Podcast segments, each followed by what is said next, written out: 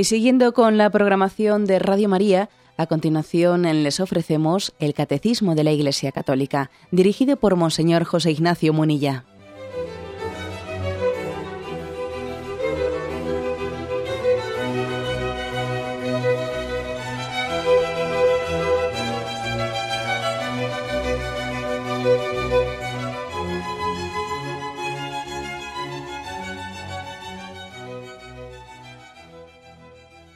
Cordial saludo a todos los oyentes de Radio María. Un día más, con la gracia del Señor, proseguimos el comentario del Catecismo de nuestra Madre la Iglesia. Estamos en el punto 2224. Hoy es el tercer programa que dedicamos al apartado que tiene como título Deberes de los Padres, dentro de la explicación del cuarto mandamiento. Dice este punto, que es breve pero intenso, como vais a ver. El hogar constituye un medio natural para la iniciación del ser humano en la solidaridad y en las responsabilidades comunitarias. Los padres deben enseñar a los hijos a guardarse de los riesgos y las degradaciones que amenazan a las sociedades humanas.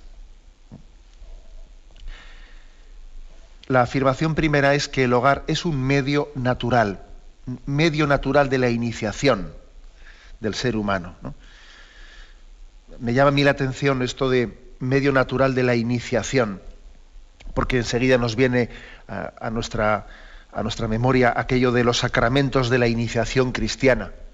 En efecto, ¿eh? hay una iniciación en lo sobrenatural y también hay una iniciación en lo natural. La familia es a los sacramentos de la iniciación, al bautismo, a la Eucaristía y a la confirmación, pues lo que lo, que lo natural es a lo sobrenatural. Eh, hay una iniciación en la fe, que es el bautismo, que es la confirmación, que es la Eucaristía, y hay una iniciación a la vida, ¿no? a las relaciones sociales.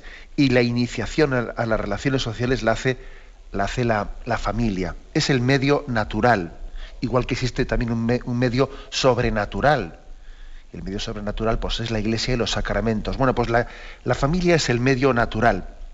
Que por cierto, qué importante es que lo natural y lo sobrenatural estén conjuntados. Lo natural y lo sobrenatural, Dios no los ha querido. Sí, son distintos, por supuesto, ¿no? Son esencialmente distintos, pero Dios no los ha querido distantes distintos sí, pero no distantes, y mucho menos contrapuestos. Lo natural está abierto a lo sobrenatural, y lo sobrenatural, de alguna manera, lo que hace es culminar lo, natural ¿no? y llevarlo a su última vocación. Luego, esto es muy importante, ¿eh? por, eso, por eso hay un maridaje, hay un desposorio tan hermoso entre familia e iglesia. Lo natural y lo sobrenatural están llamados a unirse. ¿eh? Y esto es uno de, uno de los grandes secretos del, cristianismo. Incluso en algún programa yo me he atrevido a decir que, tenemos que llegar a, naturalizar lo sobrenatural y a sobrenaturalizar lo natural. ¿Qué quiere decir con esto? Que parece un juego de palabras, ¿no? Bueno, pues que lo sobrenatural tenemos que vivirlo pues, naturalmente, es decir, eh, es una gracia grandísima, pero eh, desde el principio tenemos que, que proponerla y vivirla en nuestra vida. Tenemos que naturalizar lo sobrenatural, ¿qué quiere decir? Pues que tenemos que traerlo al día a día. Lo sobrenatural no queda para los místicos, lo sobrenatural no queda para un tipo de personas muy especiales, no, no. Lo sobrenatural es para todos, porque Cristo, el Verbo, se hizo carne y habitó entre nosotros. Luego, en nuestra vida concreta, Dios está presente y el Espíritu Santo actúa en nosotros. Es decir, tenemos que naturalizar lo sobrenatural.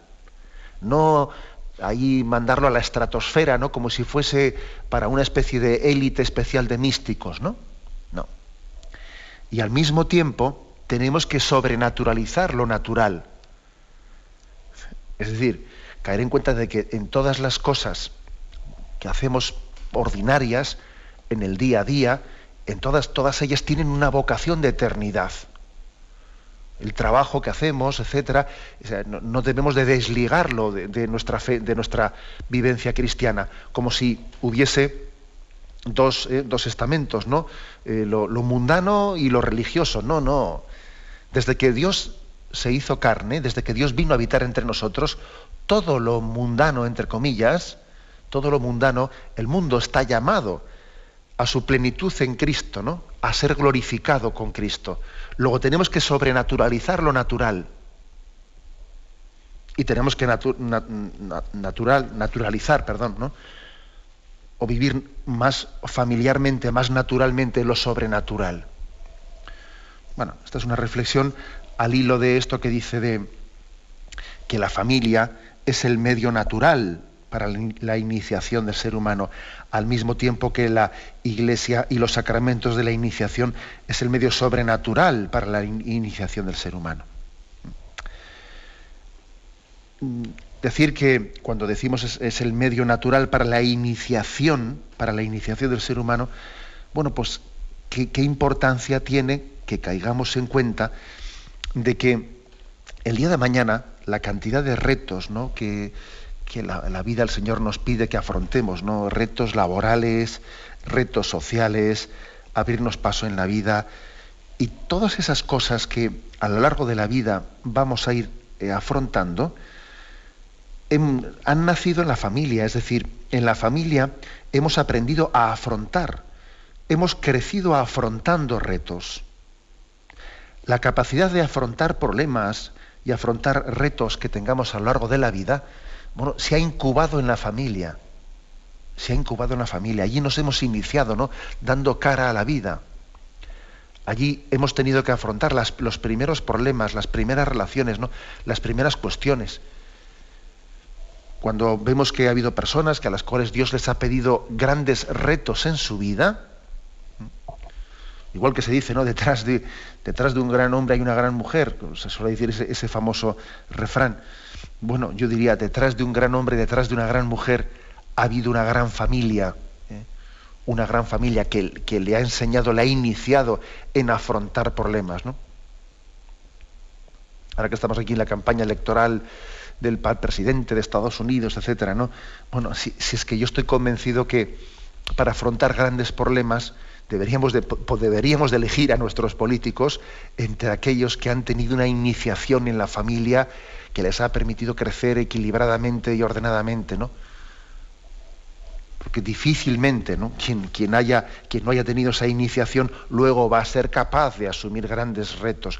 El que no ha sido iniciado, eh, pues esa carencia tan grande de, como punto de partida no puede ser suplida después, ¿no?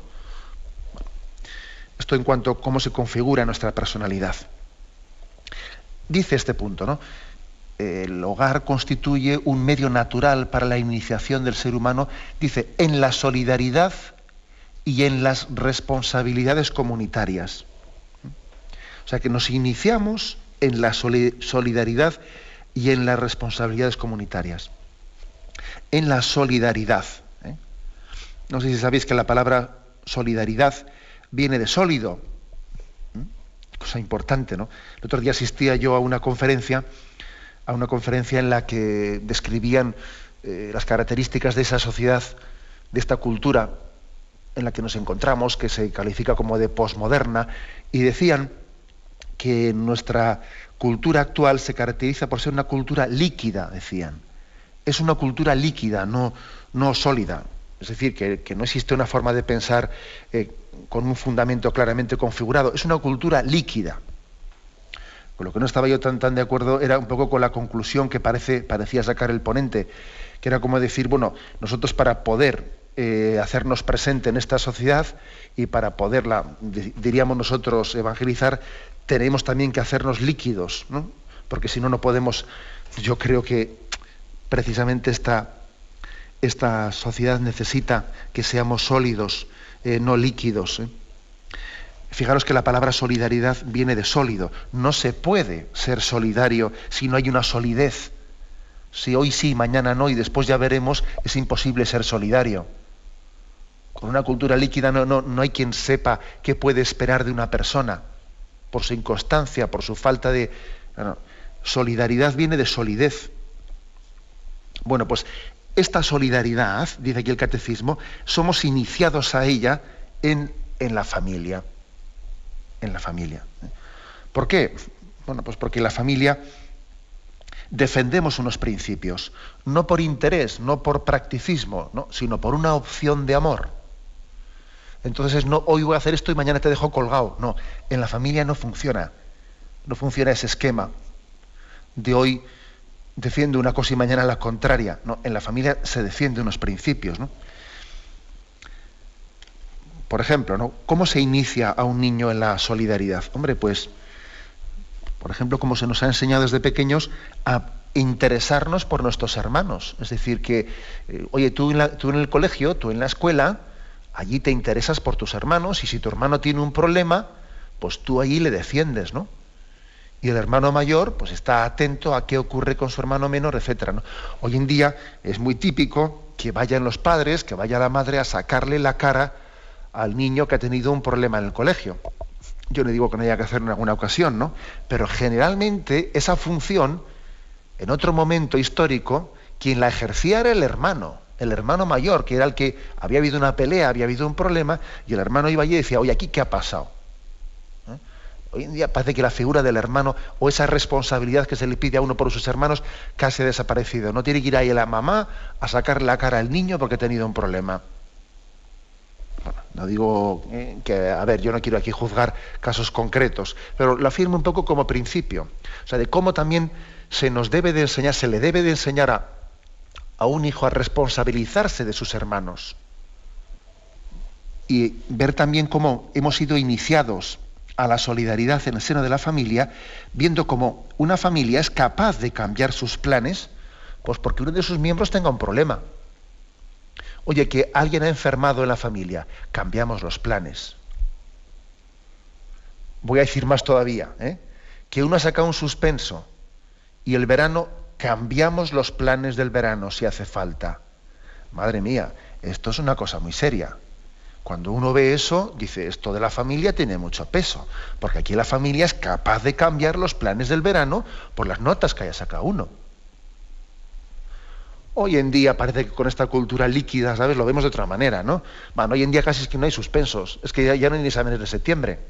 O sea, también vamos a permitirme este comentario crítico de esta cultura líquida en la, que estamos, ¿no? O sea, eso impresiona mucho, ¿no? En la, en la, iniciación a la solidaridad, el que seamos conscientes de cómo en nuestra familia se cambian los planes por unos suspensos, se cambian los planes porque ha habido un enfermo, etcétera, etcétera, ¿no? Comparativamente, sin embargo, nosotros vemos, comparativamente, pues cómo en, otros, en, otros, en otras sociedades no es así. Oye, en un equipo de fútbol, si uno se lesiona lo que sea, eh, bueno, aquí te quedas y te quedas en el banquillo, te quedas en tu casa, pero el equipo de fútbol no va a cambiar, ¿eh? no va a cambiar sus planes. Por eso, yo cuando era pequeño me acuerdo que viendo alguna película de esas de guerra, me llamaba la atención pues ver que una escuadrilla de soldados o lo que sea que estaban allí en el frente y uno de ellos caía herido y claro, no podían cargar con él. Tenían que dejarlo ya abandonado en un sitio y dejarle allí municiones o lo que sea, pero nosotros seguimos para adelante porque no podemos cargar contigo, ¿no? Bueno, eso no pasa en la familia. O no debe de pasar, claro. En una familia sana y equilibrada. La familia enseña un principio de solidaridad desde el principio.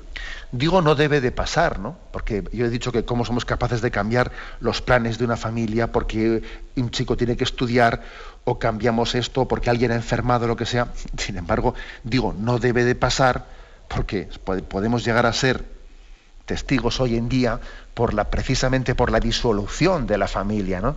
por la desestructuración de la familia de episodios tremendos. De hecho, cuando se inicia el verano, en julio, en agosto, en muchos, eh, en muchos centros hospitalarios suele haber un aumento de ingreso de ancianos que son artificialmente allí llevados pues para, un ingreso que, es artificial. Llega el verano y, y, le ingresamos a esta persona para irnos de vacaciones. Eso ocurre en España.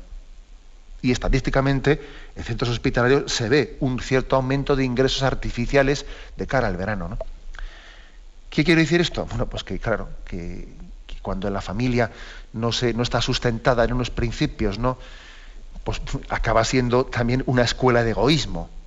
También ¿eh? la familia puede ser un sitio, un lugar de iniciación natural en la solidaridad, como dice aquí el catecismo, o la familia puede ser una escuela de perfecto egoísmo. ¿eh? O sea, digámoslo todo. Una familia desestructurada es una escuela de egoísmo. Vaya que sí que es una escuela de egoísmo, ¿no?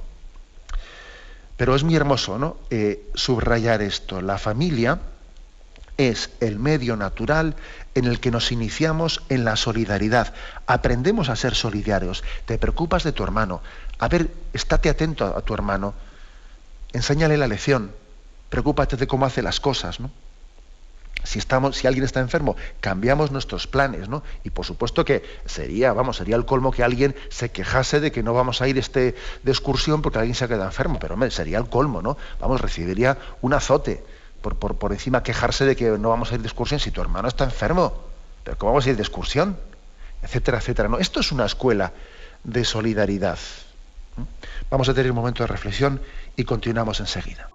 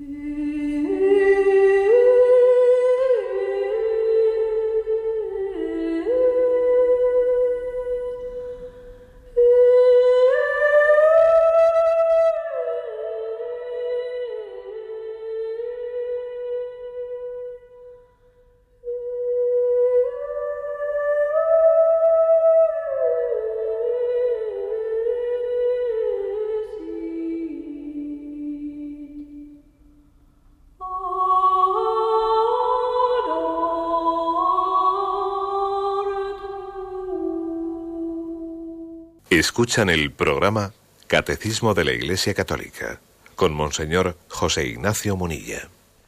Estamos comentando en el día de hoy el punto 2224, punto en el que se afirma que la familia es el medio natural para la iniciación del ser humano en la solidaridad, que eso hemos explicado en la intervención anterior, pero también dice en las responsabilidades, no solo en la solidaridad, también en las responsabilidades comunitarias.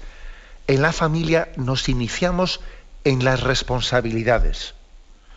También los padres, ¿eh? no únicamente los hijos, los padres también se inician en las responsabilidades, aunque tienen que estar ya iniciados por la familia de procedencia, porque también hoy en día uno de los, de las tentaciones que podemos tener a la hora de formar una familia, pues son los miedos. Seré capaz, podré, con, con lo que está hoy en día ocurriendo, ¿no? Con esta dificultad de transmitir los valores a los jóvenes, seré capaz yo de formar una familia, pero si yo, yo no soy especialista ni en pedagogía ni en psicología, yo, yo no, podré. O sea, el miedo también, ¿no? El miedo a ser capaz de llevar adelante una familia suele ser una de las tentaciones principales que hoy en día se tiene. Es frecuente que los sacerdotes recibamos este tipo de consultas, ¿no? El miedo ante el reto tan grande que supone hoy en día la familia. Bueno, creo que hay que decir que hay que confiar en que también existe bueno, una gracia de Estado, que hablaremos de ello, y también existe pues esa pedagogía de crecer afrontando cosas, crecer afrontando. Y además también yo creo que esa iniciación en las responsabilidades la tienen los padres y la tienen, como no, los hijos. Se les va dando responsabilidades para que después mm, vayan creciendo según las van afrontando. Hay un pasaje evangélico que evidentemente el Señor no lo pronunció para iluminar este aspecto, lo pronunció para otra cosa, pero que bien podíamos aplicarlo, ¿no? A cómo proceden, a cómo deben de proceder los padres con los hijos, dándoles pequeñas responsabilidades para que vayan creciendo. Me refiero a la parábola de los talentos. ¿Os acordáis de ello? No? Pues al cabo de un tiempo, es Mateo 25, vuelve el Señor de aquellos siervos y ajusta cuenta con ellos. Llegándose el que había recibido cinco talentos, presentó otros cinco, diciendo, Señor, cinco talentos me entregaste, aquí tienes otros cinco que he ganado. Y su Señor le dijo, Bien, siervo bueno y fiel, en lo poco has sido fiel, al frente de lo mucho te pondré, entra en el gozo de tu Señor. Y lo mismo le dijo al de los dos talentos, Bien, siervo bueno y fiel, has sido fiel en lo pequeño, te pondré al frente de lo grande. O sea, este, eh, esta, eh, esta referencia a que tenemos que ser fiel, fieles en lo pequeño, en lo poco, para que se nos encomienden cosas mayores, que está en Mateo 25, en esa parábola de los talentos, bien la podríamos aplicar a esa especie de, de, iniciación en las responsabilidades que tenemos en el seno de la familia. Porque es así. En la familia se nos encomiendan pequeñitas cosas. Oye, tienes que recoger tu habitación, recoge eso. Vamos, a, la madre le iba a casi costar menos tiempo recogerlo ella que decirle al niño cuatro veces que lo recoja. Sería bastante más fácil recogerlo tú, lo ibas a hacer mejor y más rápido. Pero no es eso, no es eso. Tienes que decirle, oye, recoge esto. Y luego repite, oye, que hay que recoger esto. Venga, recógelo bien. Esto. O, por ejemplo, a un niño, ¿no? Eh, cuando comienza a salir, se le da una pequeña paga. Y qué importante es que, esa paga o ese dinero aprenda a administrarlo bien. Oye, ¿cómo has gastado esto? ¿Cómo has gastado lo otro? ¿Has ahorrado? Mira, aquí tienes una hucha para ahorrar. Bueno, qué tontería, ¿no? Si son dos pesetas, sí, sí, un momento. Nos estamos jugando mucho. Estamos dando responsabilidades como has sido fiel en lo poco, te encomendaré lo grande, te Eso es así. Oye, aquí tienes a tu hermano pequeño, te encargas de que él eh, meriende cuando llegue y que haga los deberes, tú te encargas de esto. ¿eh? Tu hermano, ¿cómo, ¿cómo, ha hecho los deberes? Bueno, pues se nos van encomendando poco a poco mayores, mayores responsabilidades y crecemos en ellas. ¿eh? Y hay que tomárselas en serio. A veces uno de los, grandes errores que podemos cometer en la pedagogía es darle, quitarle importancia a estas cosas. ¿eh? Y, a veces reírnos de lo pequeño, que suele ser eh, algo frecuente. A veces, por ejemplo, observamos cómo se ríen, cómo se ríen las gracias eh, de un niño que ha dicho una, barbaridad. Y dice una palabrota, no sé qué, a, a reírle las gracias. Pues, pues es que es muy grave tal cosa quitarle importancia, no sé qué. Eso es un error muy grave. El que no es fiel en lo poco, no será fiel en lo grande. Y, en cómo se, se, administra una paga, en cómo se recoge una pequeña cosa, en cómo se encarga uno de su hermano, nos estamos jugando el crecimiento armónico de la responsabilidad. De hecho, de hecho, yo también he sido testigo de cómo en algunas comunidades terapéuticas de rehabilitación de toxicómanos, etcétera, una de las pedagogías principales que se suele realizar es esta. no os penséis que cuando, por ejemplo, un toxicómano pues, ha tenido un proceso de, degradación grandísimo y hay que tener una terapia de rehabilitación, ¿a qué se suele, a qué se tiene que recurrir, entre otras cosas? Pues se tiene que recurrir a pedirle pequeñas responsabilidades. A decirle, oye, y tú cuando te levantas, vas, te duchas, ¿eh? Y te limpias y, coges y recoges la cocina, esto, y lavar los platos, esto y lo otro. Y en ese tipo de terapias que se hace de rehabilitación, se pide el cumplimiento de pequeños deberes. Quien no es fiel en lo poco no va a ser fiel en lo mucho. Eh, quien no es capaz de recoger su cuarto, ¿te crees tú que después va a ser capaz de organizar a nivel social pues una empresa? Si es que eso es pedirle peras al olmo. O sea que partimos, por lo tanto, de una pedagogía del crecimiento armónico en la responsabilidad. ¿eh? Como has sido fiel en lo poco, te pondré al frente de lo mucho. Hay una, por esto se está diciendo aquí tanto, ¿no? que la familia es el medio natural en el que nos iniciamos en la solidaridad, en el que nos iniciamos en la, en la responsabilidad. Y este punto, 2224, concluye con esta frase. Los padres deben enseñar a los hijos a guardarse de los riesgos y las degradaciones que amenazan a las sociedades humanas. Es decir, que también, aparte de iniciar en la solidaridad y en la responsabilidad, los padres tienen que enseñar, tienen que iniciar en tener un juicio crítico. ¿Eh? Ya sé que hay un programa por ahí en Radio María que se llama Juicio Crítico. En tener un juicio crítico de lo que ocurre a, nuestro alrededor. O sea, sí, porque es que no podemos, no podemos mm, ser tan inocentes, ¿eh? es una falsa inocencia la de que dice, ah, todo el mundo es bueno. No, todo el mundo es bueno, no. O sea, en este mundo eh, creo que hay que enseñar a un hijo, pero además mm, de una manera matizada. ¿Eh? porque si a, un, si a un niño se le viene a decir, mira, la gente es mala, el mundo es malo, no, eh, eh, eso no, no, le ayuda a un, a un niño a tener juicio crítico. No se trata de enseñarle a desconfiar de los demás. hay que enseñarle a discernir, hay que enseñarle a distinguir el bien y el mal. Hay que enseñarle a quedarse con lo bueno, juzgando críticamente lo que no es bueno. Esto es muy importante. yo creo que en el seno del hogar se tiene que hablar, no tiene que haber espacios y ámbitos en, lo que los, en los que los padres hablen con los hijos de las cosas que ocurren. O por ejemplo en un telediario, ¿no? cuando vemos una cosa y cuando vemos, por ejemplo, vemos la noticia de que ha habido un asesinato de, pues, violencia doméstica y una mujer ha sido asesinada y, el niño ve eso en casa. Por ejemplo, que un padre le diga a un niño, ¿ves lo que ocurre cuando a la mujer no se no se le respeta? ¿Ves tú lo que ocurre en esta sociedad? Donde a las mujeres, donde al, donde al, sexo femenino se le trata como un trapo, un trapo de usar y tirar, como si fuese un clines, ¿eh?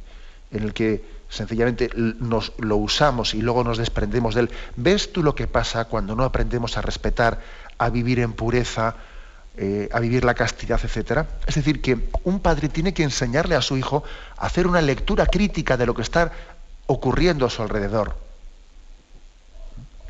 Y lo mismo con respecto al deporte.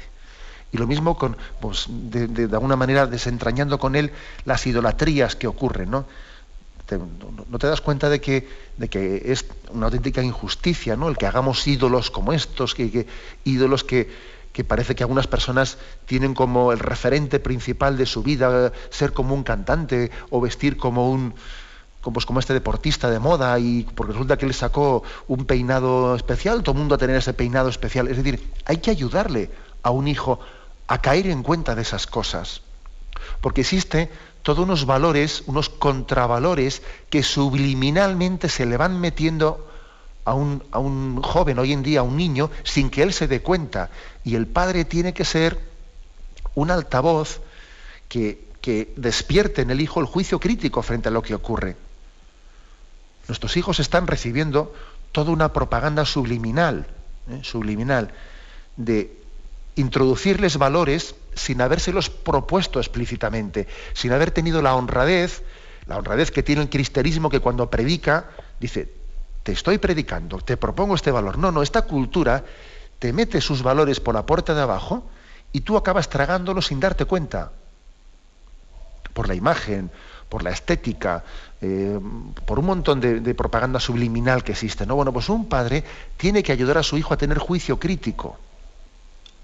De lo contrario, de lo contrario no, le está educando armónicamente. No, de lo contrario, la familia no está siendo el medio natural de crecimiento.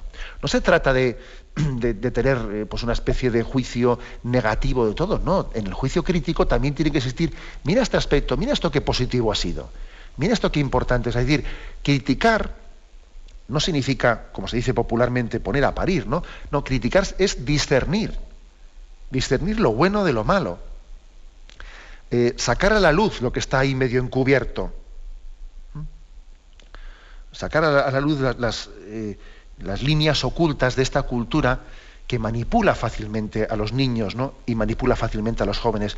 Fijaros, por ejemplo, decirle a los jóvenes, ¿no? Fijaros cómo cómo estos, estos anuncios están aquí todos sacando una gente, eh, pues, eh, nada, guapísima, eh, nos pretenden vender una imagen del hombre y de la mujer, como que aquí todo el mundo, pues, tuviese que ser, para ser un triunfador, pues ser un guapo, tener aquí no sé qué cuerpo, tener no sé qué, y estamos con esto obsesionándonos como si la felicidad consistiese pues en, en, tener una línea, una línea corporal, y también hay que criticar eso. Y un padre y una madre tienen que ayudar a sus hijos a hacer ese juicio crítico. De lo contrario, sus hijos se podrán acomplejar con esos temas. Y luego se desarrollan, pues como estamos siendo testigos, ¿no? Se desarrollan hasta incluso pues, eh, enfermedades, enfermedades graves como pueden pues, ser la anorexia, la bulimia, etcétera, que de alguna manera están en gran parte generadas por complejos que crea esta sociedad. Tenemos que aprender, por lo tanto, o sea, tenemos que enseñar a nuestros hijos a criticar esta cultura, a criticarla, porque si no se critica la cultura, se traga, se traga la cultura, la tragamos y luego, claro, dentro nos indigesta y nos desequilibra. Juicio crítico por lo tanto, ¿no? Es lo que quiere decir esta frase, los padres deben enseñar a sus hijos a guardarse de los riesgos y las degradaciones que amenazan a las sociedades humanas. Tenemos un momento de reflexión y continuamos enseguida.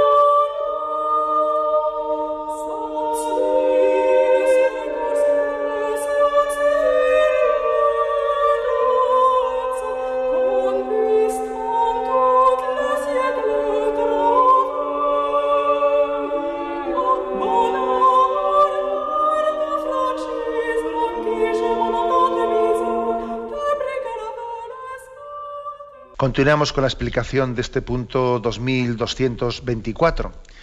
La última frase que hemos comentado todavía yo creo que puede tener un segundo comentario. Eso de que los padres deben enseñar a los hijos a guardarse de los riesgos y las degradaciones que amenazan a las sociedades humanas. Y yo en la intervención anterior especialmente pues he, referido o he aplicado ¿no? esta afirmación a que los padres tienen que enseñar a los hijos a tener juicio crítico a tener capacidad de, no tragar ¿no? de una manera acrítica pues, toda esta especie de propaganda subliminal, todas estas contravalores que nos están, nos están de alguna manera rodeando. ¿no? Ayudarle a hacer una lectura de la realidad diciendo, observa esto, fíjate en lo otro, etc. ¿no?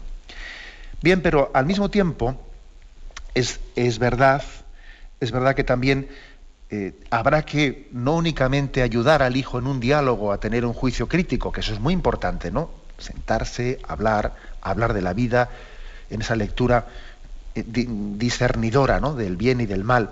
Pero es que es, evidente que al mismo tiempo que se habla con un hijo, habrá seguro, ¿eh? lo más probable, ¿no? que habrá que también tomar determinadas medidas de disciplina, seguro que habrá que hacerlo porque es demasiado suponer pues, que un niño, una niña en su adolescencia, tenga un crecimiento tan armónico, tan armónico, pues que, eh, que en ese diálogo con el padre todo lo entienda perfectamente y no necesite ninguna medida pues, de bajo obediencia o de disciplina. Será muy difícil suponer eso. Hombre, sería el ideal, ¿no? El ideal sería que ese diálogo entre padres e hijos le, va haciendo ver pues, los engaños de la vida, le va haciendo ver dónde están los valores y los contravalores, y el mismo hijo armónicamente va creciendo sin necesidad de tener que darle ninguna prohibición ni ningún mandato expreso. Bueno, bien, pero vamos a ser realistas, ¿no? Vamos a ser realistas. Y es muy fácil que en la etapa de, la, adolescencia haya turbulencias. Es muy fácil. Eh, las ha tenido, las hemos tenido la mayoría.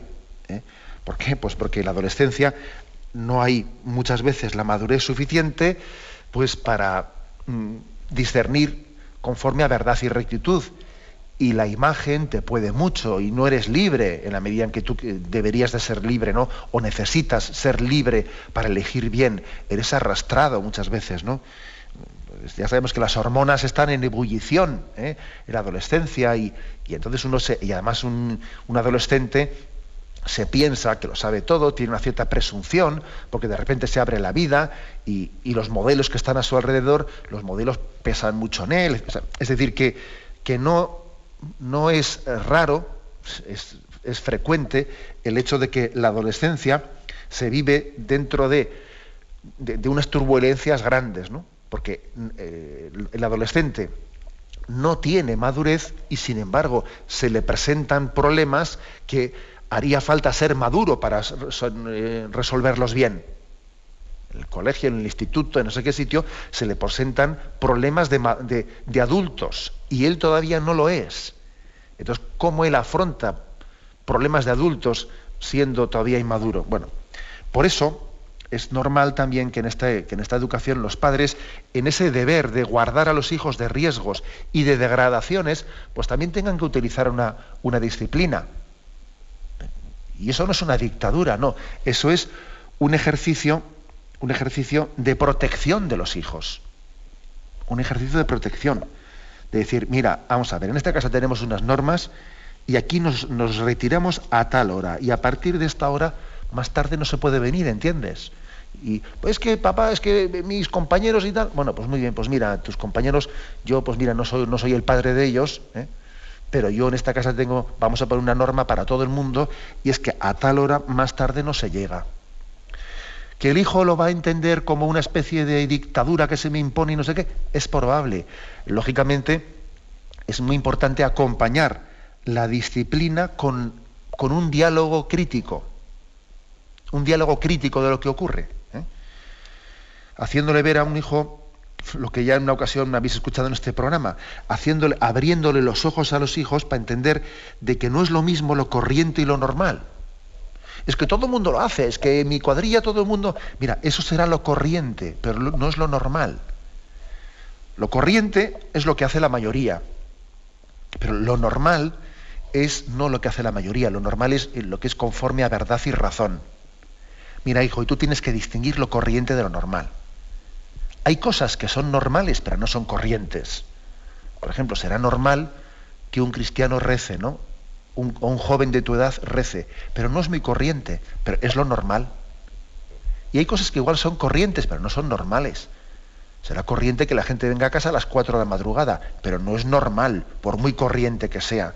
Entonces, también la clave de la madurez de los hijos está en distinguir corriente y normal. Y uno de los dramas que hay es que confundamos ambos conceptos. Claro, es que si lo hacen todos, mi niño no se va a complejar, ¿no? Entonces, nada, a dar por bueno lo que haga la mayoría. Pues, eh, eh, tenemos, por lo tanto, ¿no? que compaginar disciplina, autodisciplina y juicio crítico. Primero autodisciplina, ¿no? Es decir, que un padre cuando pide disciplina a un hijo, él mismo se la está exigiendo a sí mismo. O sea, que lo que no puede ser es que yo a mi hijo le pida retirarse a no sé qué horas y luego yo voy por ahí y me, pego una juerga, no veas tú. Y mi hijo no es tonto, claro. Mi hijo dice, pero bueno, aquí me están pidiendo a mí no sé qué, y luego mis padres salen por ahí, o se va mi padre con sus amigotes y se pega una juerga de no veas tú. Primero, autodisciplina. Segundo, pedimos disciplina, pero acompañada de un juicio crítico, acompañada de, una capacidad de iluminación de las cosas. Que luego al final tendrá que haber una palabra última, claro, ¿eh? porque ya sabemos que, ya sabemos que un joven pues se revelará, dirá, no sé qué, pues yo, yo aquí parece que soy el tonto de la cuadrilla, porque no sé qué, porque me da vergüenza eh, decir delante de mis amigos eh, pues lo que me mandáis en casa y no sé qué. Luego también hay que tener en cuenta una cosa, y es que yo creo que no es lo mismo también lo que en un momento de rebeldía pues un hijo pueda quejarse a sus padres y lo que en el fondo, en su interior, sabe que es realmente. ¿no? Lo que está claro es que la gran batalla hoy en día ¿no? en la educación de nuestros hijos es que su conciencia moral esté básicamente formada en el hogar y no en la calle. Básicamente formada en el hogar. Entonces, claro, eso es, determinante. ¿eh? Que hay dos tipos de jóvenes, aquellos a los que les pesa más el hogar que la calle o a los que les pesa más la calle que el hogar. Y entonces, también hay que tener una cosa, ¿no? Eso no únicamente depende de cuánto tiempo estoy en casa, aunque es importante, porque puede ocurrir que un joven hoy en día esté mucho tiempo en casa, pero a través de la pantalla del ordenador, de los chats y no sé qué, en el fondo le pesa más la calle que la casa.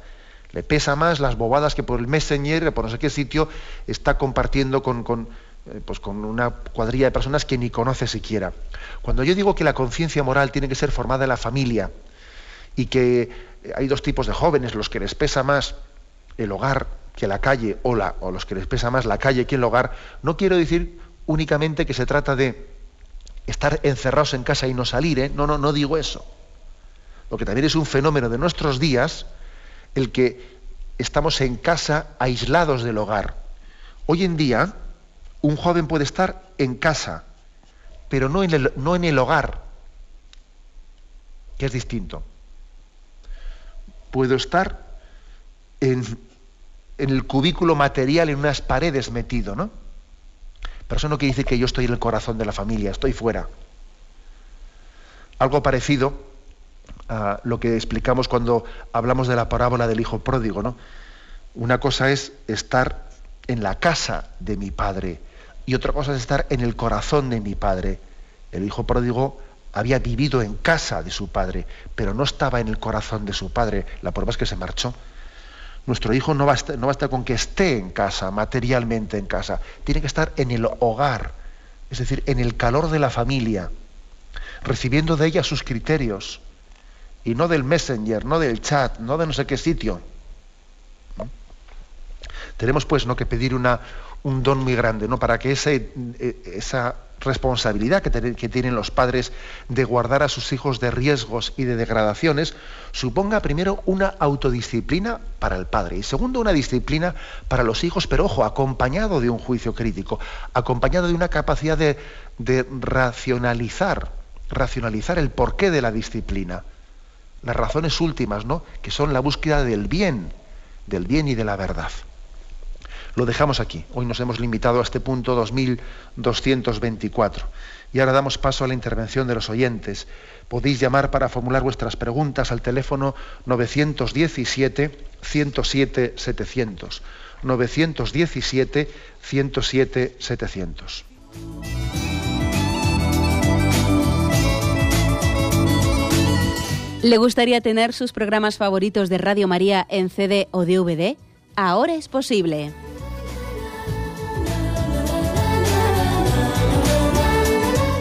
Le sugerimos que primero se informe en qué formato de audio lo puede escuchar en su equipo, DVD o CD, teniendo en cuenta que no todos los lectores de CD pueden reproducir el formato digital MP3 en el que enviamos nuestros programas.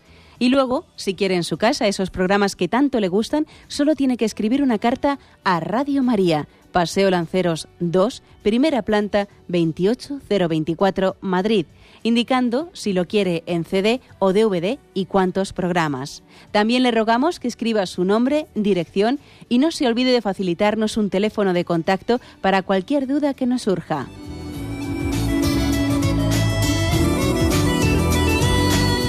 Radio María, más cerca de usted.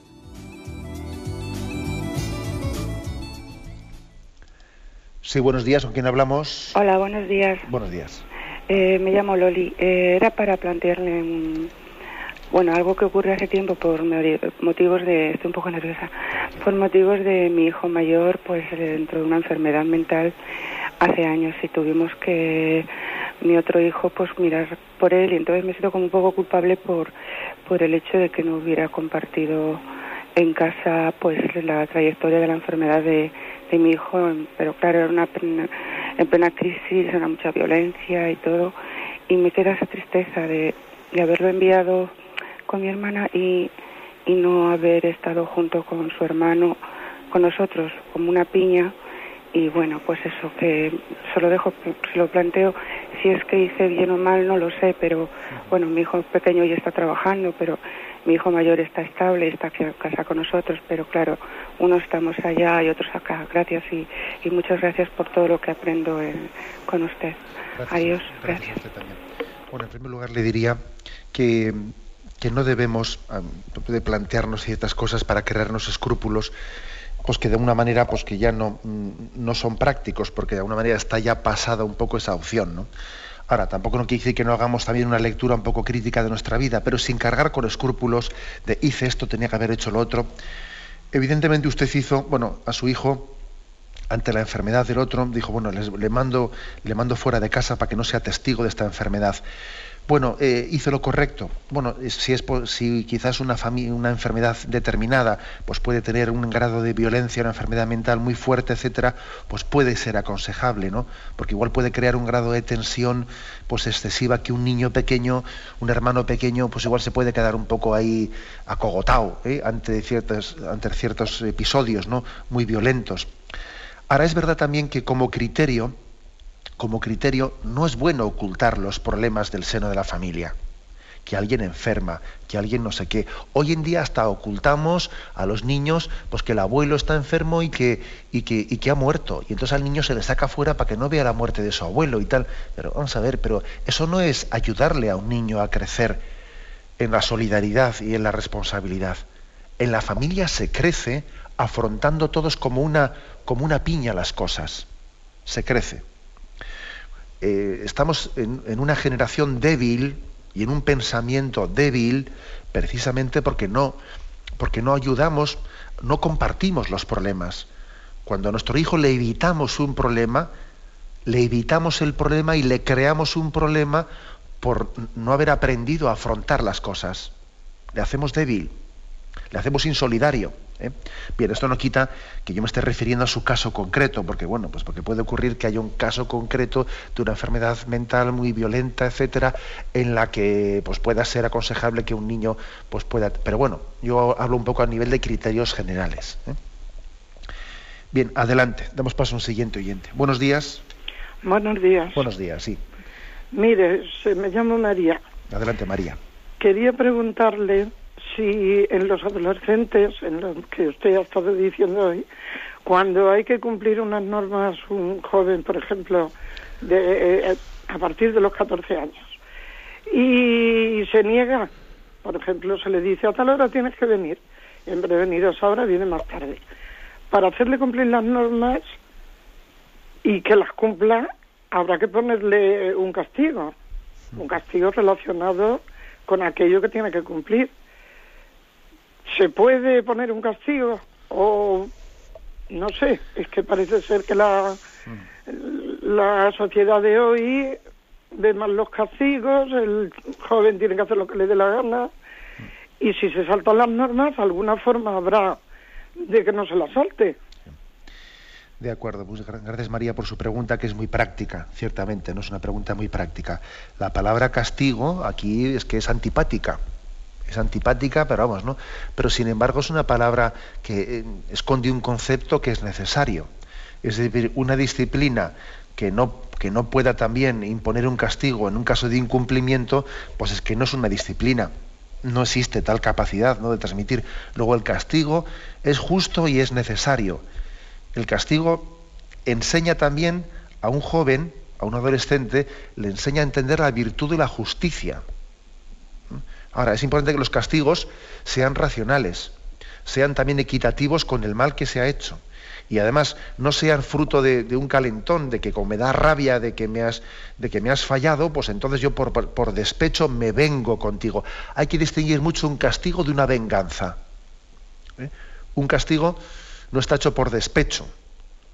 Un castigo está hecho pues, después de también de, haberlo iluminado, de haberlo explicado y de haber entendido que, has hecho algo que es injusto y por lo tanto te impongo un castigo, un castigo pues para que reparemos el mal hecho y lo corrijamos. ¿no? O sea que es, eh, creo que es importante explicarlo con, bajo esta pedagogía ¿eh? y hacerlo cumplir, por supuesto. ¿no? Y el castigo dice, mira, a tú, tú, eres de los que eh, estás muy apegado a esto y a esto. Bueno, pues durante esta semana el ordenador no se va a encender en esta casa.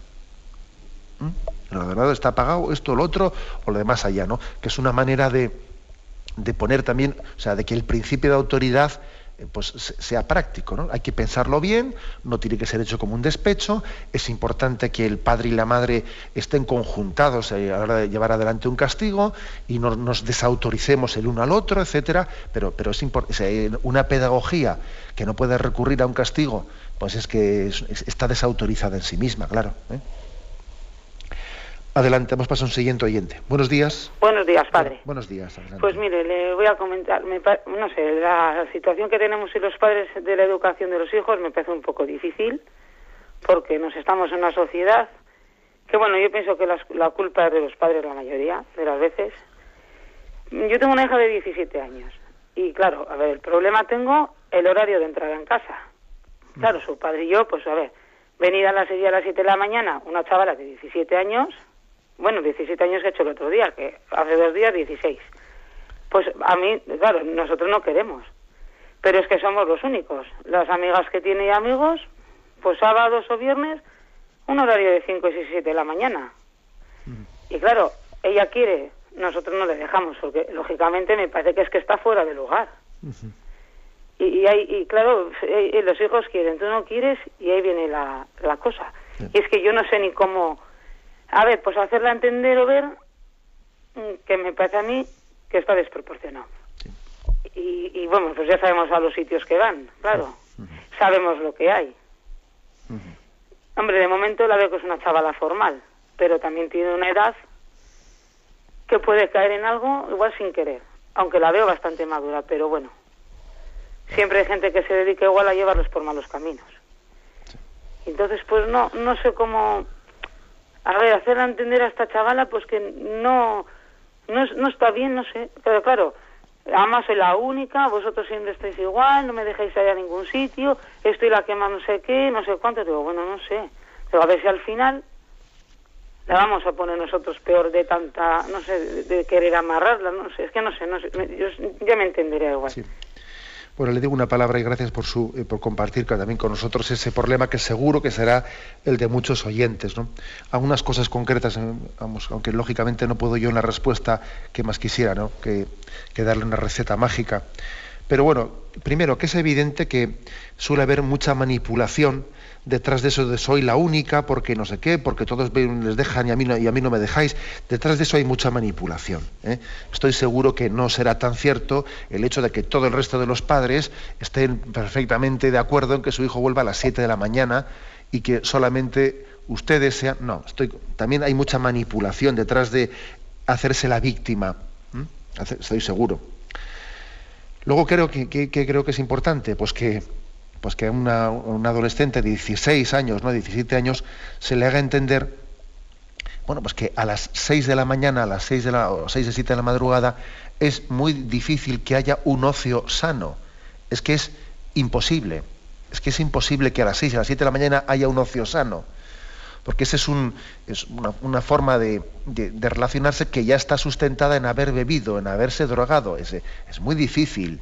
¿Eh? que el ocio, la cultura del ocio, eh, puede llegar a ser sana hasta esas determinadas horas. ¿no?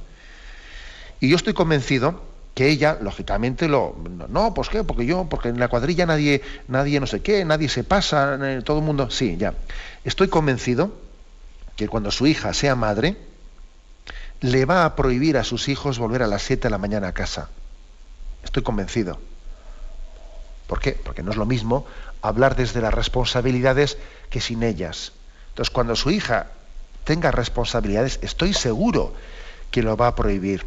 Es más, lo va a prohibir con más fuerza que usted. ¿Sabe por qué? Porque ella ha sido testigo de lo que ocurre a las seis de la madrugada, aunque a usted no se lo diga. Entonces, como ha sido testigo de eso, ella va a decir, no, mis hijos no van a estar a las seis de la mañana allí con unos tíos que fuman porros, los otros allí, allí están morados de cubatas y los otros no sé qué. No, no. Eso ya te lo digo yo. Y luego además es que no podemos ser ingenuos, porque que aunque una chica parezca muy formal y la veo madura, la veo no sé qué, sí, claro, todo el mundo le ve maduro a su hijo hasta que, hasta que cae donde tiene que caer. Eh, hay una cultura, hay una contracultura en el ocio en España y no es normal lo que está pasando en España con el ocio. Y las autoridades no están ayudando nada a los padres. Yo creo que también hay que, hay que denunciar la falta de asistencia que tienen los padres por parte de las autoridades, que tendrían que ayudar también con unas legislaciones de apertura y de cierre y de cierre de establecimientos. ¿no? O sea, yo creo que también los padres tenemos que quejarnos ¿no? ante unas autoridades que dejan a los padres absolutamente abandonados en, su situación. Por lo tanto, que entendemos su, entendemos su lucha, pero usted hable, eh, explíquese y hágale entender a su hija que a ustedes no les mueve más que el amor hacia ella y no otra cosa. ¿eh? Precisamente porque te queremos, nos implicamos. ¿Eh? Si no tuviésemos el amor que tenemos, pues mira, pues sencillamente diríamos, no vamos a meternos en líos. Me despido con la bendición de Dios Todopoderoso. Padre, Hijo y Espíritu Santo, descienda sobre vosotros. Alabado sea Jesucristo.